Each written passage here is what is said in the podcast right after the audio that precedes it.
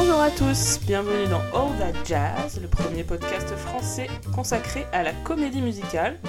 Bah, on s'appelle toujours Anna et Fanny. Et on revient aujourd'hui avec un épisode gros plan sur la saga Pitch Perfect. Une saga qu'on apprécie euh, malgré tous ses défauts avec Fanny. Donc, oui. euh, On n'a pas honte d'apprécier. pas du tout. Euh, il s'agit d'une trilogie, hein, d'une saga de trois films, donc Pitch Perfect, qui était sorti sous le titre The Hit Girls en France, donc un film réalisé par Jason Moore en 2012, puis Pitch Perfect 2, qui est sorti d'ailleurs en France sous ce titre-là, ils ont repris le titre originel, euh, un film d'Elizabeth Banks de 2015, et enfin Pitch Perfect 3, un film de Trish Si, qui est un film de 2017. Et les trois films ont été écrits par la même scénariste qui s'appelle Kay Cannon. Et à l'origine, il s'agit d'un d'un livre, c'est une- donc une libre adaptation du roman intitulé Pitch Perfect, The Quest for Collegiate A Cappella Glory, un roman de Mickey Rapkin. Pitch Perfect, ça raconte l'aventure des Bellas de l'université donc de Barden. Les Bellas, c'est les membres d'une chorale a cappella entièrement féminine. Alors c'est euh, une saga qui va suivre donc un ensemble de, personnages parmi ces Bellas, mais en particulier qui va se concentrer sur le personnage de Becca, Anna Kendrick, donc qui rejoint les Bellas lors du premier opus de la saga. Dans le premier film, on a donc la formation du groupe, puisque pour la majorité d'entre elles, c'est leur première année à l'université euh, de Barden. Dans le deuxième opus, c'est, euh, il va se dérouler lors de leur dernière année universitaire, enfin encore une fois pour la majorité du groupe, hein, parce qu'elles sont toutes pas exactement au même stade dans leur scolarité. Et enfin, dans le troisième film, c'est euh, une fois que euh, elles ont quitté l'université et qu'elles sont entrées dans la vie active et bon, elles vont, être amenées suite à une série de péripéties à se retrouver et à reformer les Bella. Euh, Anna, tu vas nous dire quelques mots du casting de ces différents films. Tout à fait, parce qu'on a, mine de rien, pas mal de comédiens connus. Donc, comme tu l'as dit, dans le rôle principal, euh, dans le rôle de Becca, on a Anna Kendrick. À l'époque, euh, elle était déjà connue dans le registre du teen movie, puisqu'elle avait joué dans la saga Twilight, mais aussi dans Scott Pilgrim, donc qui sont deux teen movies hybridés avec, on va dire, le film de genre de manière générale. Anna Kendrick, qui par ailleurs a une formation euh, de, de chanteuse de comédie musicale euh, très poussée, qui a joué par exemple plus tard dans Into the Woods euh, des partitions euh, plus complexes que celles de Pitch Perfect. Autre euh, comédienne, on a Anna Kemp dans le rôle de Aubrey, qui est la leader des Bellas, en tout cas euh, dans le premier opus. Euh, une actrice qu'on a pas mal vue dans des séries, dans True Blood et dans The Good Wife notamment, si vous connaissez ces séries. Et qu'on voit également dans Café Society de Woody Allen. Elle a un petit rôle. Tout à fait. On a également Brittany Snow, qui joue Chloé, la co-leader des Bellas, on va dire, qui était présente, donc on l'a déjà mentionné, dans Airspray en 2007, et qui est apparue dans Crazy Ex-Girlfriend dans la saison 3. Autre comédienne, on a Rebel, euh, Rebel Wilson dans le rôle de Fat Amy, euh, qui était connue à l'époque pour des comédies comme Mes meilleurs amis ou Bachelorette, et qui va jouer, ça a été annoncé récemment, dans l'adaptation live de Cats. Ah Là, je me demande vraiment ce que ça va donner. hein. Euh, pour citer pour une fois un garçon, on a euh, Skylar Astin, donc, qui joue Jesse, le leader du groupe de garçons de l'université, euh, qui s'appelle les Troublemakers, mais qui est aussi le love interest du personnage d'Anna Kendrick. À l'époque, il était déjà connu à Broadway. Il a joué dans Spring Awakening ou dans Rent notamment. Aujourd'hui, il est dans Crazy Ex-Girlfriend, saison 4. Petit instant people, il est marié avec Anna Kemp et ils se sont rencontrés sur le tournage du premier Pitch Perfect, donc c'est Oh. très mignon. Et Anna a fait un cœur sur sa feuille. Autre garçon, c'est Ben Platt, qui joue Benji, donc euh, le meilleur ami de Jesse, un autre membre de- des Troublemakers.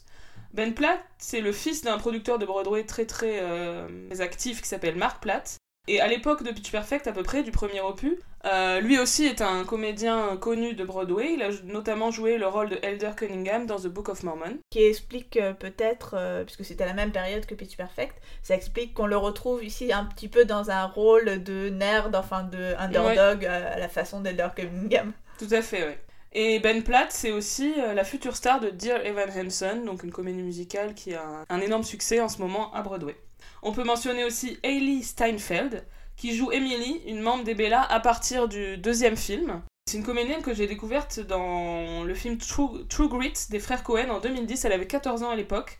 Et elle a eu plusieurs rôles euh, de jeune fille un peu badass euh, dans des films d'action depuis. Mais elle a aussi joué dans le film musical Begin Again, New York Melody en français, de 2013. Et elle est aussi chanteuse. Donc elle avait tout à fait sa place dans cette saga. Alors, quelques données euh, un petit peu euh, économiques sur euh, Pitch Perfect. Donc, c'est une franchise commerciale d'envergure, hein, mais qui va se bâtir donc suite au succès du premier opus, qui est vraiment une surprise. Hein. Et puis, ça se voit aussi un petit peu dans la façon dont se déroule la franchise. Le premier flirte plutôt du côté du teen movie indépendant, donc adapté d'un livre, tandis que sur les autres, on, est sur des films dont le budget est euh, considérablement euh, plus important et on est plus sur, sur euh, les codes d'un film de, franchise. Et le, le, succès surprise du premier opus est notamment lié au succès de la chanson Cup Song, enfin la chanson d'audition du personnage de Becca lorsque donc elle auditionne pour faire partie des Bellas. Oui, donc elle chante cette chanson en s'accompagnant comme seul instrument, comme percussion d'un gobelet en plastique qu'elle tourne, etc., sur lequel elle tape.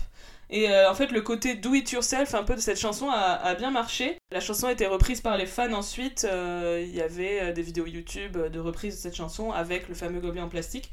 Personnellement, à l'époque, je, me souviens que j'avais appris à, faire ce, rythme et à chanter la chanson en regardant des, tutoriels sur, sur YouTube. Alors, c'est des films qui ont eu un, succès très mitigé en France hein, pour l'ensemble des, l'ensemble des opus. Hein. 100 000 entrées pour le premier, 280 000 quand même pour le deuxième et un petit peu moins de 200 000 pour le troisième. Donc vraiment le premier est sorti de façon euh, presque confidentielle. Bah, mais après ça, ça s'est un peu euh, ça s'est un peu amélioré en termes de succès, mais vraiment ça c'est sans aucune mesure avec le succès que cette saga et cette franchise connaît euh, outre-Atlantique. Oui, tout à fait. Mais moi, j'avais même raté la sortie du, du, film. Je me souviens des affiches The Hit Girls dans le métro je me disais, c'est quoi ce truc? Enfin, j'avais vrai... enfin, ça n'avait pas été marketé dans ma direction, alors qu'évidemment que c'est c'est pour moi? ouais, moi je me souviens que euh, je m'étais dit ah il faudrait aller le voir parce que ça m'avait intrigué, mais que je pense euh, me souvenir qu'il jouait que euh, au Publicis sur les champs pendant peut-être deux semaines et que je, suis passée à côté. Donc tu l'avais pas vu en salle? Non non je l'ai pas vu en salle. D'accord, ben moi pareil, je l'avais rattrapé en DVD quelques mois après.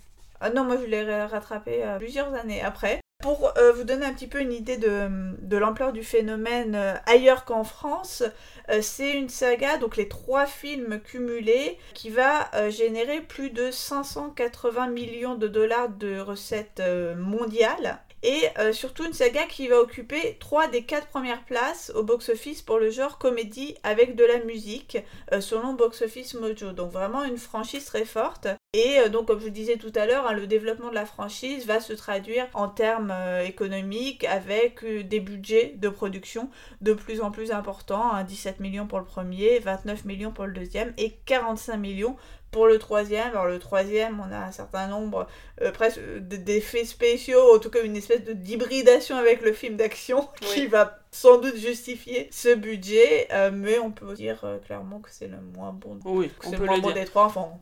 De manière générale, de film en film, c'est moins bien. Et alors ce succès, ça s'explique notamment par le fait que ce, sont des films qui vont solliciter un public relativement, donc j'ai bien dit relativement, peu ou en tout cas moins sollicité, euh, c'est-à-dire le, segment des euh, jeunes femmes. Euh, à rebours des autres franchises cinématographiques américaines qui vont s'adresser notamment plutôt à un public jeune et masculin, je pense en particulier aux franchises de super-héros.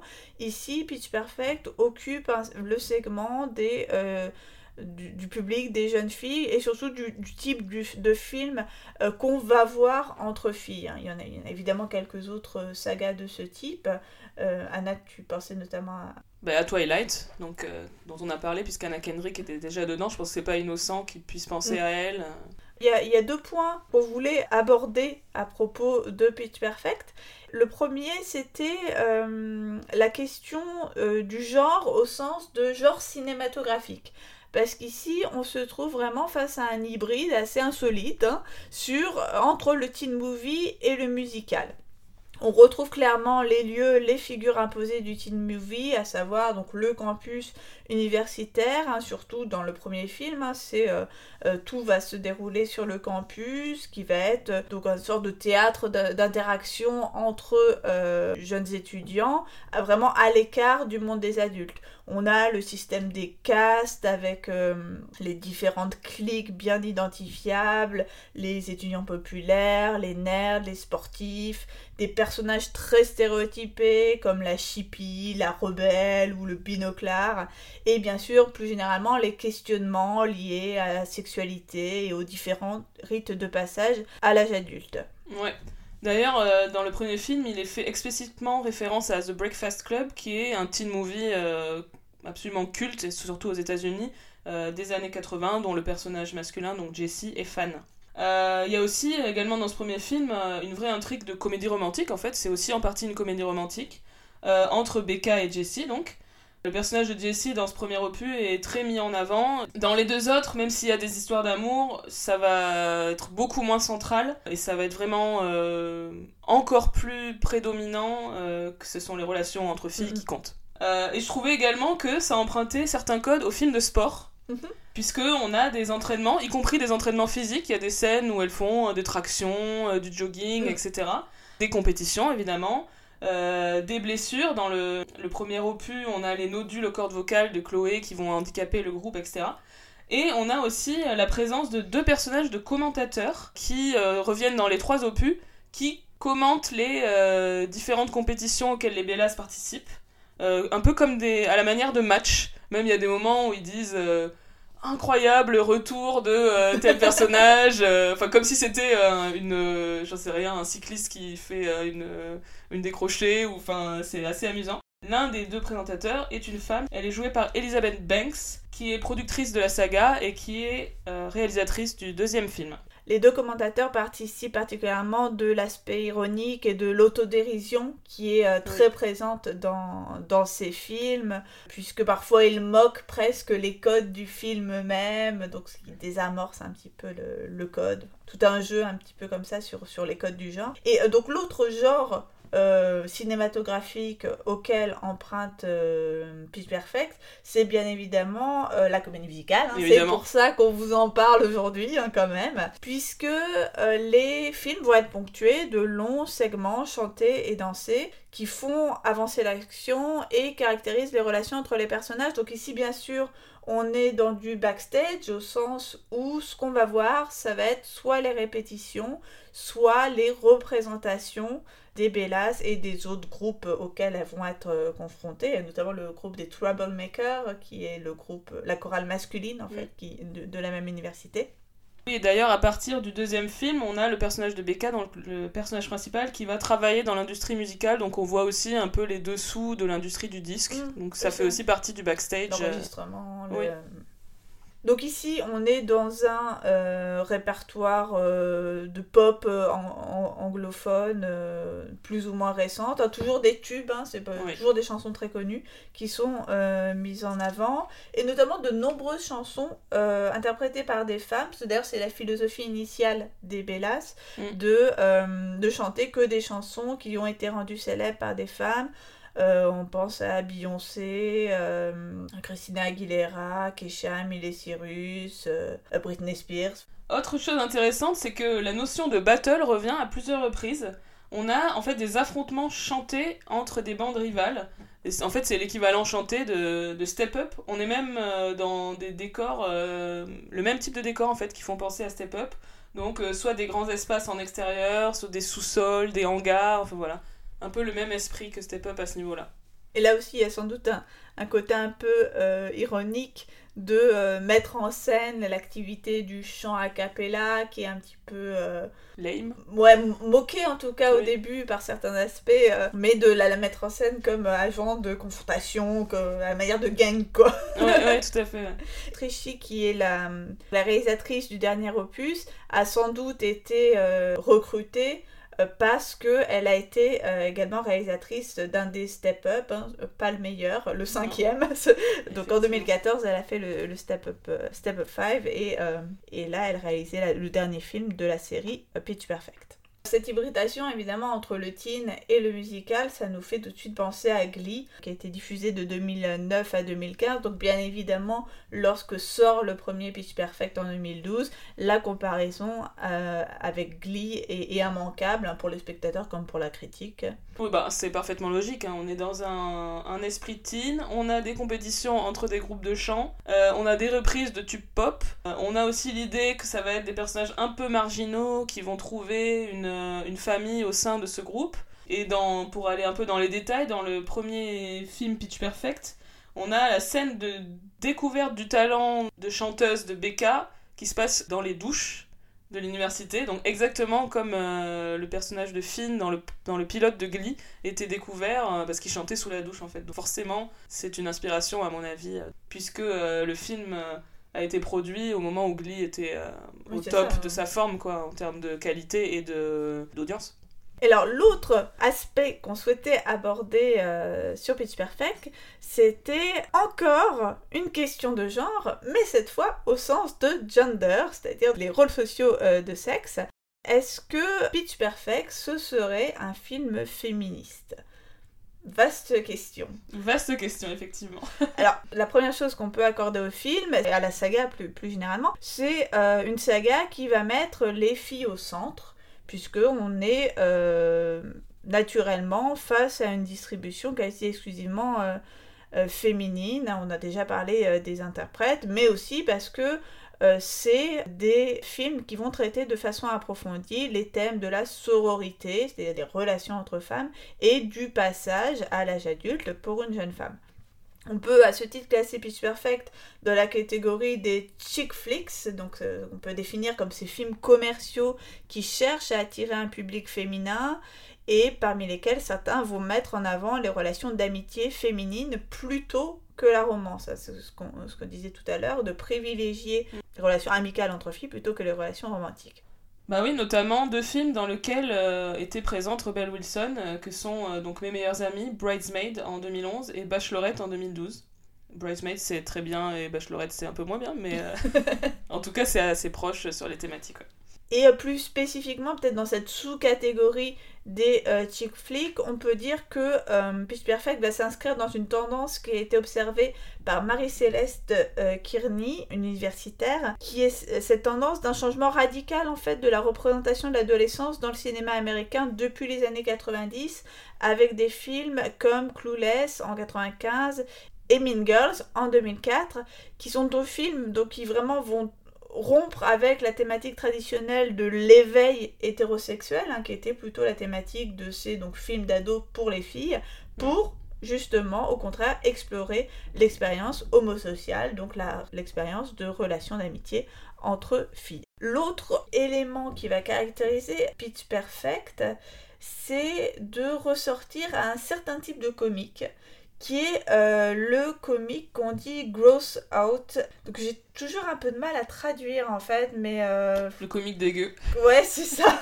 On va dire le comique... Ouais, il n'y a pas d'autre façon. Parce que gross, c'est aussi dégoûté en fait. Gross, Donc le comique qui dégoûte. Donc le comique euh, qui va flirter avec tout ce qui est scabro, et plus spécifiquement scatologique, ou tout ce qui est lié au fluide corporel, si j'ai bien compris. Et en fait, donc c'est quelque chose qui est assez présent dans les teen movies et qui est traditionnellement en fait plutôt codé comme masculin.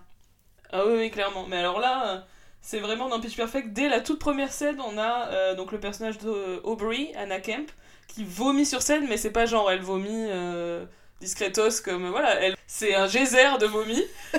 et j'avoue que bon, ça donne le ton du film. J'avoue que personnellement, c'est l'aspect que j'aime le moins dans le dans la saga. Je suis pas très amatrice de ce genre d'humour, mais bon.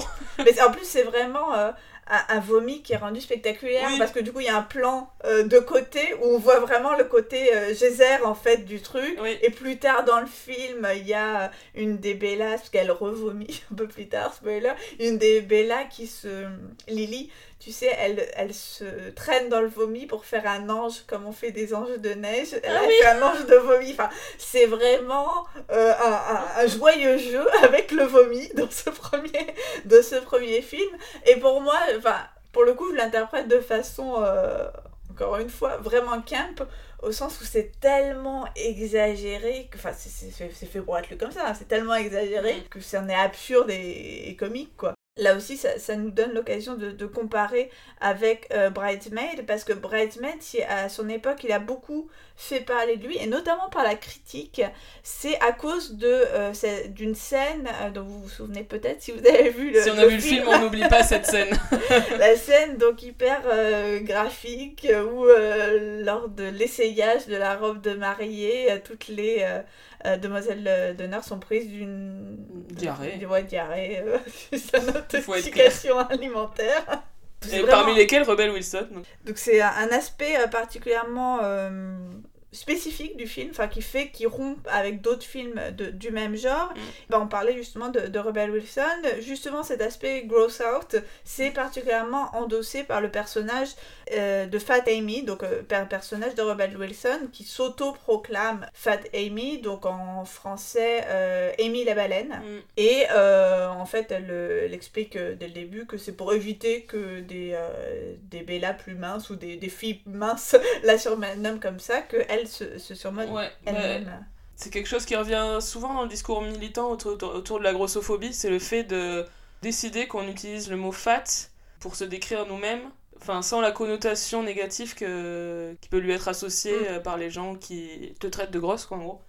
Euh, donc cette question de voilà, utiliser un terme jugé insultant contre une catégorie de personnes pour en faire euh, une revendication euh, ou, Identitaire. identitaire ou, que- ou une fierté ou voilà Euh, c'est ce qu'on appelle euh, donc euh, souvent le- la notion de retournement du stigmate en fait Qui est aussi le, le cas pour le terme de queer, qui à la base était une Oui, insulte et qui a été euh, repris par la communauté comme quelque chose de, de revendiqué.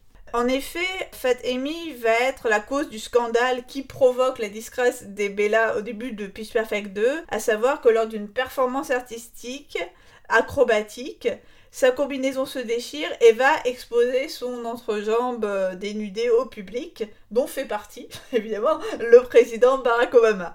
Un peu plus tard dans le film, lors de la retraite des Bella dans un bootcamp, euh, moment où elles doivent se euh, ressouder entre elles, Fatemi va ostensiblement partir faire ses besoins juste à côté de la tente et va demander à ses camarades une chanson d'encouragement parce que, je cite, elle a du mal à le faire sortir, ou encore dans une scène coupée euh, du même film, ces flatulences devaient servir même de déclaration de guerre à la chorale concurrente allemande Das Machine. Donc ça vous donne un petit peu le euh, registre de euh, Fat Amy. On pourrait presque considérer que ces séquences vont remettre plus fortement en question les stéréotypes de genre que les scènes d'Aubry dont on a parlé précédemment, hein, dans la mesure où euh, donc euh, lorsque Aubry euh, vomit évidemment c'est quelque chose qui va à l'encontre des stéréotypes de genre, d'autant qu'Aubry est une jeune femme très blonde, Ouais, très, classe, classe. sophistiquée donc il y a quelque chose de, de très euh, décalé décalé euh, dans, dans cette blonde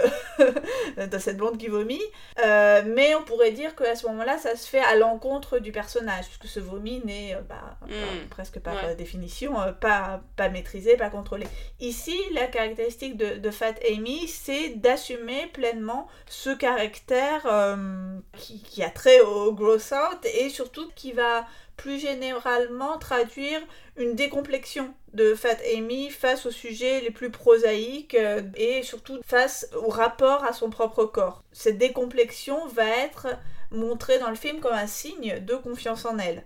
Et euh, d'ailleurs, c'est tellement lié, cette confiance de Fat Amy dans son corps et plus généralement sa confiance en elle, que euh, dans Pitch Perfect 2, au moment où elle doit donner confiance à Becca, parce que Becca est alors en, proie à des doutes, elle va euh, littéralement aller chercher sous ses aisselles et euh, entre ses fesses la confiance pour l'étaler sur euh, Becca qui a besoin d'être assurée. Donc c'est vraiment euh, littéralement dans le corps de Fat Amy que se situe euh, cette confiance en elle. Dernier élément qui nous faisait dire qu'il y a quand même, en tout cas, sinon quelque chose de féministe, quelque chose qui interroge la question des représentations des personnages féminins dans ces films, c'est que la musique et la danse vont problématiser les relations entre les filles. À chaque fois, à chaque opus, en fait, c'est le même euh, schéma qui va revenir, à savoir les Bellas vont perdre leur capacité à faire groupe et elles doivent la retrouver en fait, on retrouve ici l'intrigue classique des films de danse comme Step Up. C'est par la musique et la danse qu'on va réussir à faire groupe. C'est particulièrement visible dans le premier opus, mm. lorsqu'elles vraiment elles apprennent à coopérer ensemble. Alors au début, elles n'arrivent pas à se coordonner, elles n'arrivent pas à chanter juste. Il y a une première performance ratée, là encore vraiment un, cliché hein, de, de, ce genre de film première performance lors d'une représentation devant une fret house euh, sur le campus où elles font vraiment n'importe quoi.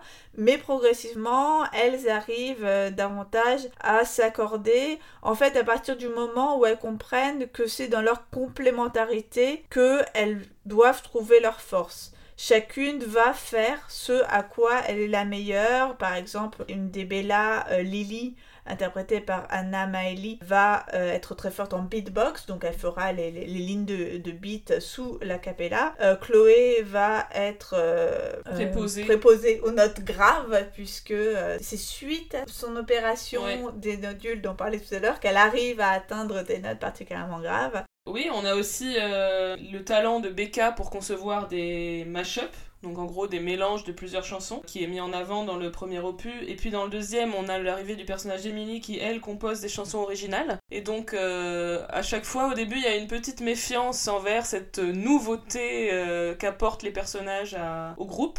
Mais en fait, pour réussir, il va falloir au contraire accueillir cette nouveauté, cette différence pour l'intégrer dans le groupe.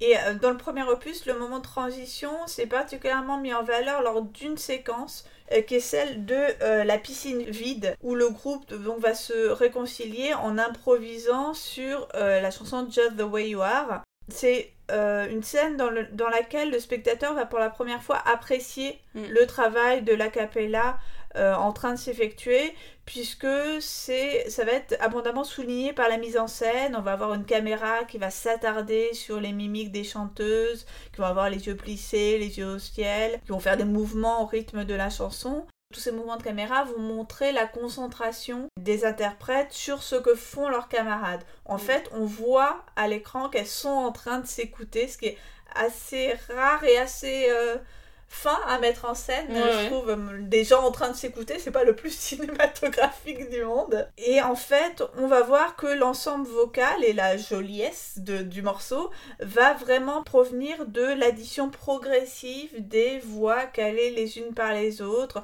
Évolution qui va être ici soulignée par un travelling qui va s'attarder sur chaque chanteuse et surtout par un changement progressif d'échelle de plan, puisqu'on est euh, au début sur du plan épaule, enfin du plan rapproché, donc du plan individuel Mm. et ensuite euh, sur des plans d'ensemble. Donc vraiment, on a lors de cette séquence la décomposition du travail de la capella et de comment l'addition de chacune va former un tout cohérent et musicalement agréable. Donc là, vraiment, littéralement, on retranscrit en musique la relation de complémentarité et d'amitié entre ces jeunes filles. Ouais, bah c'est vraiment une saga qui va célébrer les, pouvoirs du, collectif féminin, du groupe de filles. D'ailleurs, chaque fois qu'un personnage va cacher quelque chose, aux, autres, donc typiquement c'est Becca, elle cache dans le 2 son nouveau travail, puisqu'elle va commencer à travailler dans l'industrie musicale et elle veut pas le dire à ses camarades. Et dans le 3, elle cache euh, pendant un certain temps le fait qu'elle a une proposition euh, d'un label pour, euh, pour enregistrer avec eux. Et en fait, dès qu'elle fait ça, cacher ce qui se passe dans sa vie aux autres, les choses vont mal. Et du coup, voilà, c'est une espèce de célébration et de mise en avant de la, de la sincérité et de la solidarité féminine. Et elles vont se soutenir en fait dans leur projet individuel à la fin du 3, alors que Becca avait peur que les autres lui en veuillent, euh, qu'elle réussisse dans la musique alors que les autres euh, moins en fait, elles la soutiennent vachement. Enfin voilà, il y a toute une valorisation de cette solidarité entre femmes. Et on retrouve d'ailleurs là un thème vraiment classique du backstage musical. Euh, moi, ça me fait vraiment penser pour le coup au film de Berkeley des années 30. Le côté où il faut à la fois être hyper solidaire dans l'adversité, être tous ensemble, s'effacer chacun au profit du collectif, mais aussi savoir reconnaître la star quand elle est là et lui permettre de s'épanouir parce qu'elle a un talent extraordinaire et que son épanouissement sert l'ensemble du groupe. Enfin, vraiment, tu sais, une tension entre le collectif et le, l'homme ou la femme, enfin, pour le coup, la femme providentielle qui va briller d'autant plus fort qu'elle sera adoubée par le groupe, quoi. Enfin, qu'elle sera soutenue par le À fait, Alors, la prise en compte de la complémentarité entre les Bella, donc ce qui va faire leur force, c'est indissociable en fait de la promotion de leurs différences.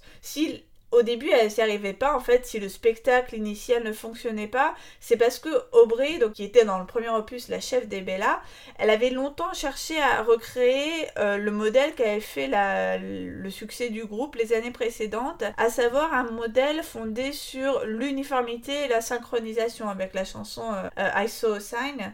Euh, qu'elle The Sign, qu'elle répète en fait de façon euh, lancinante et euh, enfin voilà elles font tout le temps la même chanson. Et en fait sur ce morceau on voit en fait on a aperçu au tout début du premier opus de cette performance on voit qu'elles font pas grand chose sinon bouger en rythme elles se ressemblent toutes elles sont habillées pareil elles sont toutes blanches elles sont majoritairement blondes et elles sont toutes minces elles m'ont vraiment fait penser aux, girls typiques de Busby Berkeley à savoir des vraiment des, des femmes uniforme. Oui, mais d'ailleurs, cette idée de prise en compte progressive de la, différence et de la complémentarité se voit vraiment dans les costumes, en fait. C'est-à-dire, comme tu dis, euh, au début du 1, elles ont euh, tous le même costume, c'est une espèce de tailleur avec un petit nœud au cou, qui fait un peu hôtesse de l'air, je trouve. complètement hôtesse de l'air.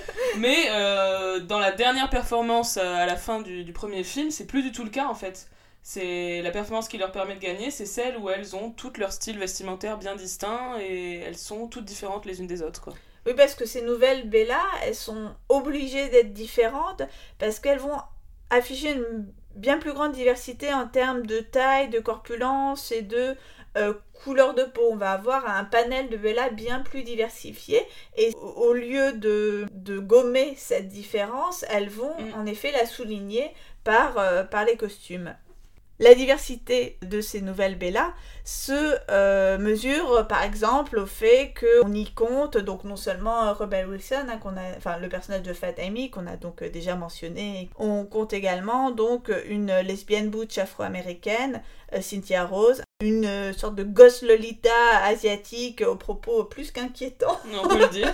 Donc le, personnage de Lily qu'on a déjà mentionné, ou encore euh, un personnage qui va correspondre au stéréotype de la bombe, à tendance nymphomane.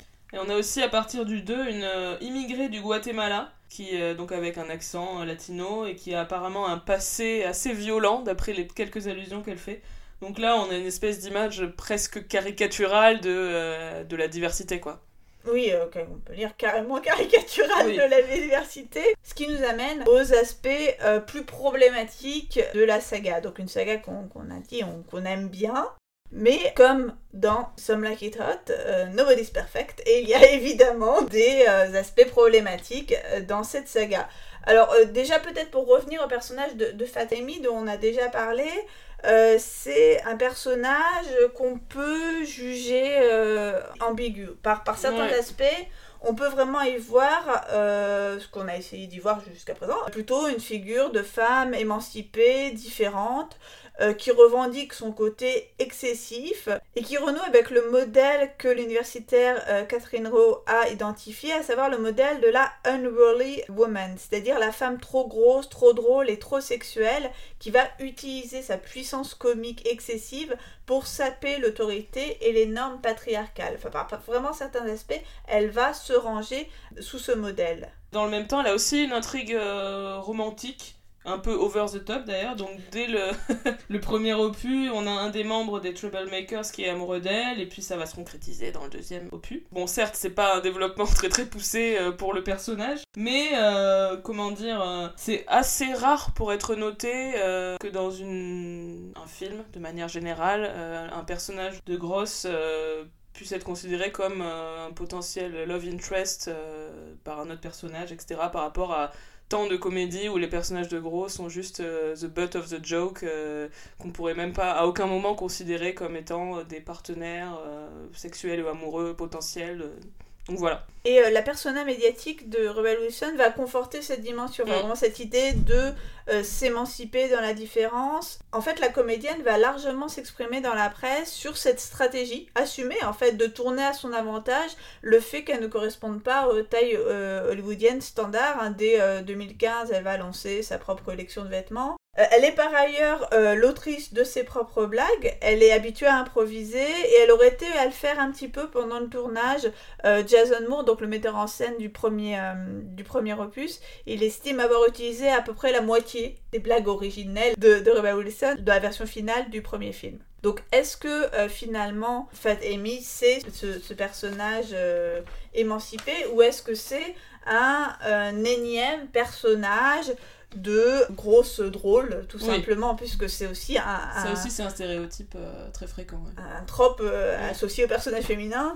Le problème de- du personnage de Fat Amy, c'est que finalement, cette célébration revendiquée de euh, sa corpulence et à l'encontre des condamnations morales que- qui sont traditionnellement attachées, c'est un peu le, le mode, le seul mode d'expression Mm. du personnage. Tu le disais tout à l'heure, hein, le personnage n'est pas vraiment développé, hein, au- au-delà de son embonpoint et de son goût pour les blagues euh, scatologiques, donc sauf de façon un peu rocambolesque euh, dans le troisième opus où on la voit faire des euh, cascades, des, trucs hyper... où il y a quelque chose d'un peu, d'un peu pernicieux, où euh, il me semble qu'il y a un côté un peu euh, comique du style on s'attendait pas à la voir faire ça. Enfin, je sais pas Ah trop, euh, il y a quelque chose qui m'a un peu dérangé de ce côté-là. Finalement, est-ce que la vraie intégration, mais ça c'est un problème qu'on peut poser sur chacune des, des différences, hein, enfin, des, des- ce qui est considéré à Hollywood comme une différence, c'est euh, au lieu de la rendre anodine, euh, sa corpulence n'est et sans cesse euh, montrée et peut-être que finalement elle fait que devenir un stéréotype euh, de plus qui va recycler toujours les mêmes clichés, qui va pas du tout remettre en cause les idées. Bah, euh, C'est vrai grosses. que les idées générales sur les grosses, qu'elles sont un peu dégueu, un peu sales, et enfin voilà, ça c'est pas du tout remis en cause Ouais. par ce personnage qui au contraire euh, va à fond dans ce côté dégueu, euh, donc c'est c'est à double tranchant quoi. Et c'est c'est toujours un problème en fait sur le fait